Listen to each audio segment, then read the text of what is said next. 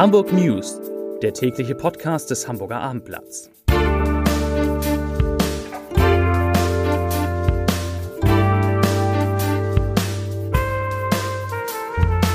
Moin, mein Name ist Lars Haider und heute geht es um eine Rekordzahl an Grundschülerinnen und Grundschülern, die Hamburg in Probleme bringt. Weitere Themen. Es gibt Neuigkeiten zur Volksinitiative zum Gendern. Es gibt einen widerlichen Fund am Bismarck-Denkmal und es gibt einen Hamburger, der sechs Richtige im Lotto hat. Dazu gleich mehr. Zunächst aber wie immer die Top 3, die drei meistgelesenen Themen und Texte auf abendblatt.de. Auf Platz 3 ein alter Bekannter, Rekordanmeldung. Das sind die beliebtesten Grundschulen der Stadt. Auf Platz 2 so hart ist das Leben der Crews auf Kreuzfahrtschiffen. Und auf Platz 1 Zugfahrt kostet plötzlich viermal so viel wie geplant. Das waren, das sind die Top 3 auf abendblatt.de. Die Zahl der Erstklässlerinnen und Erstklässler an Hamburgs Schulen wächst und wächst. Insgesamt 17.300 Schülerinnen und Schüler haben sich bis zum 10. Februar für die ersten Klassen an Hamburgs staatlichen Grundschulen angemeldet. Das sind 741 mehr als im vergangenen Jahr. Der starke Anstieg entspricht rund 35 zusätzlichen Schulklassen. Auch für die Vorschulklassen haben die Eltern mehr als 700 Kinder mehr als im vorigen Schuljahr angemeldet. Und was sagt der Schulsenator, was sagt Thies Rabe dazu? Er sagt, ich zitiere, eigentlich sind wir auf diesen starken Anstieg der Schülerzahlen gut vorbereitet. Aber aufgrund der zusätzlichen Aufnahme von über 5000 Flüchtlingskindern und Jugendlichen im letzten Jahr stellt uns die ungewöhnliche Entwicklung in den neuen ersten Klassen und den Vorschulklassen vor Probleme. Zitat Ende. Die meisten Anmeldungen für die erste Klasse verzeichnen die Ganztagsgrundschule am Johannesland in Harburg mit 155 die Adolf Schönfelder Schule in Barmbek ebenfalls mit 155, die Grundschule Marienthal in Wandsbek mit 153, die Grundschule am Kiefernberg wieder in Harburg mit 148 und die Max-Brauer-Schule in Altona mit 145 Anmeldungen. Die umstrittenen Äußerungen der Sprecherin der Volksinitiative Schluss mit der Gendersprache in Verwaltung und Bildung, Sabine Mertens, sorgen weiter für Wirbel. Während die Initiative die angebotene Solidarität der AfD ablehnt, distanziert sich die CDU erneut von homophoben Äußerungen, will die Initiative aber weiter unterstützen.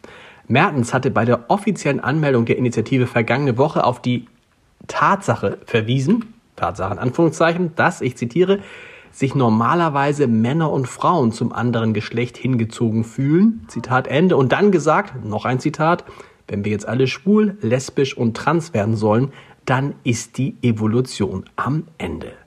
Während die Äußerungen bei allen anderen Fraktionen in der Bürgerschaft auf starke Kritik stießen, hatte die AfD der Volksinitiative demonstrativ ihre Solidarität zugesagt. Die wird dort aber abgelehnt. Man lasse sich von keiner Partei vereinnahmen teilte Sabine Mertens mit. Bei ihrem ersten Ziel, dem Sammeln von 10.000 Unterschriften, kann die Initiative und kann Frau Mertens aber weiter auf die Unterstützung der CDU bauen. Das wiederum teilte Landesgeschäftsführer Florian Weigel in einem Schreiben an die Mitglieder des Landesvorstandes sowie die Kreis- und Ortsvorsitzenden mit. Daran heißt es, allgemein spüren wir, dass das Thema in der Bevölkerung gut einschlägt. Zu keinem Thema haben wir in den letzten Monaten mehr positive Anrufe und E-Mails erhalten.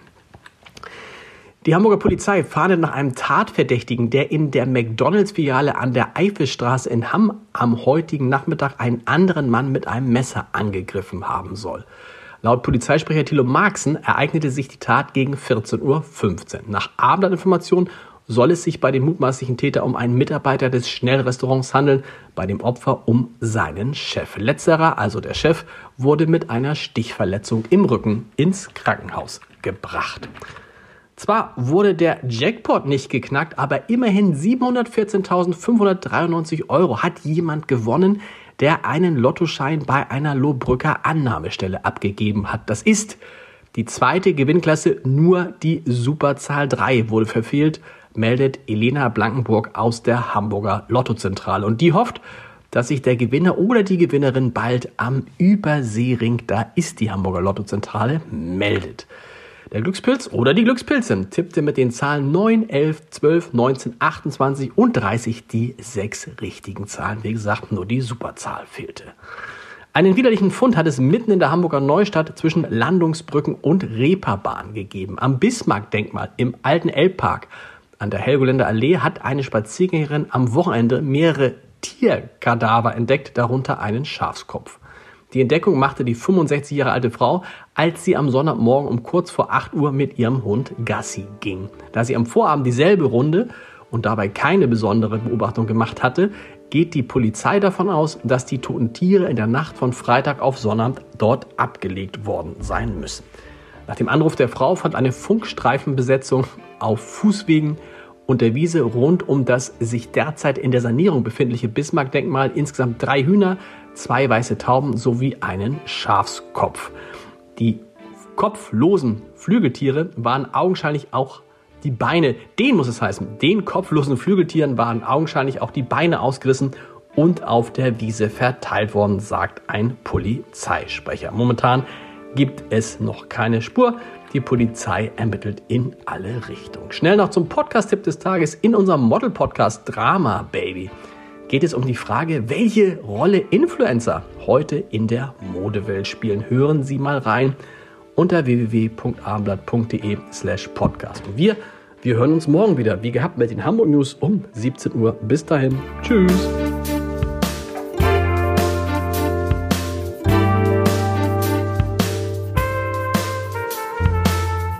Weitere Podcasts vom Hamburger Abendblatt finden Sie auf abendblatt.de slash podcast.